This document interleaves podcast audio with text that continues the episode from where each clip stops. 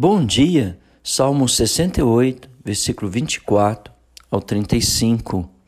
Começa falando de um cortejo onde as multidões, junto com os seus líderes, sacerdotes, príncipes, servos do Senhor, estão conduzindo o povo até o templo para juntos adorarem a Deus. Mas no caminho, eles estão louvando o Senhor, as donzelas adorando a Deus.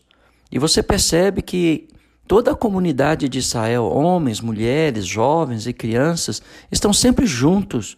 Nos momentos difíceis onde decisões têm que ser tomadas, lá estava homens, mulheres, jovens, crianças. E agora, nesse cortejo, estão lá as donzelas, os cantores, ah, bendizendo a Deus, ah, louvando ao Senhor. Benjamim, o mais jovem das tribos de Israel, conduzindo, indo adiante daquele cortejo, ah, Deus na sua força, na sua glória, manifestando a sua bondade, o seu amor, o seu poder ah, ao seu povo. E o Salmos continua que dizendo no verso 30 que ele reprime a fera dos canaviais, uma referência ao Egito, a fera do junco que que realmente perseguiu ah, o povo do Senhor. Hoje nós temos muitas feras tentando aniquilar com a nossa fé, aniquilar e destruir a igreja de Deus. E forças espirituais do mal operando a indiferença, a falta de amor, a falta de perdão, a, a, a, a inveja amargurada, a culpa, a falta de, de zelo pelas coisas do Senhor, temos zelo pelas coisas do mundo, trabalhamos, não chegamos atrasado, não, não faltamos no, no, no emprego, ah, vamos à escola, vamos às festas de família, vamos e, e, e realizamos grandes coisas, mas chega o domingo, quando a igreja deve se reunir para partir o pão, estamos cansados, desanimados. Mas na segunda-feira, apesar do cansaço, levantamos e vamos à luta do dia.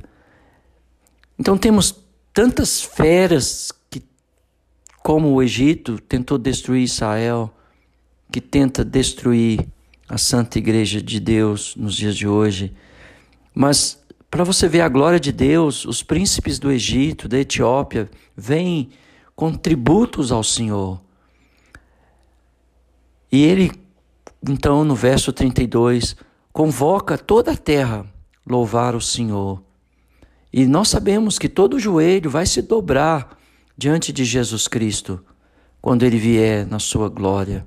Reis da terra, pessoas simples do povo, todos se dobrarão diante do Senhor e Salvador Jesus Cristo.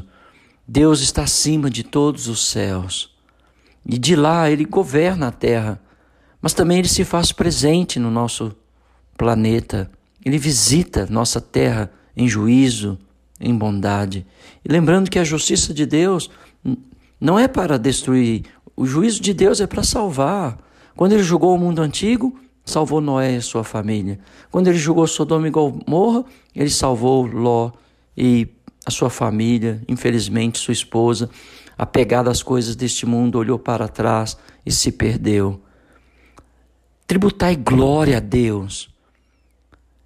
Deus é, é o Todo-Poderoso. Se Ele não pode, ninguém mais pode. Se Ele não faz, não adianta eu fazer qualquer coisa. O nosso Deus é tremendo, poderoso e terrível. Ele faz com que o seu poder se irradia do alto a baixo. O Senhor é Ele que dá força ao seu povo. É o Senhor que abençoa o seu povo com a paz. É o Senhor que faz o forte, faz o forte alcançado e multiplica as forças aos que não têm nenhum vigor. Até os moços cansam e se fadigam. Os moços se de exaustos caem. Mas os que esperam no Senhor renovam as suas forças. Sobe como as asas, como águias, corre e não se cansam, caminham e não se fadigam. Talvez você esteja cansado, sem nenhum vigor.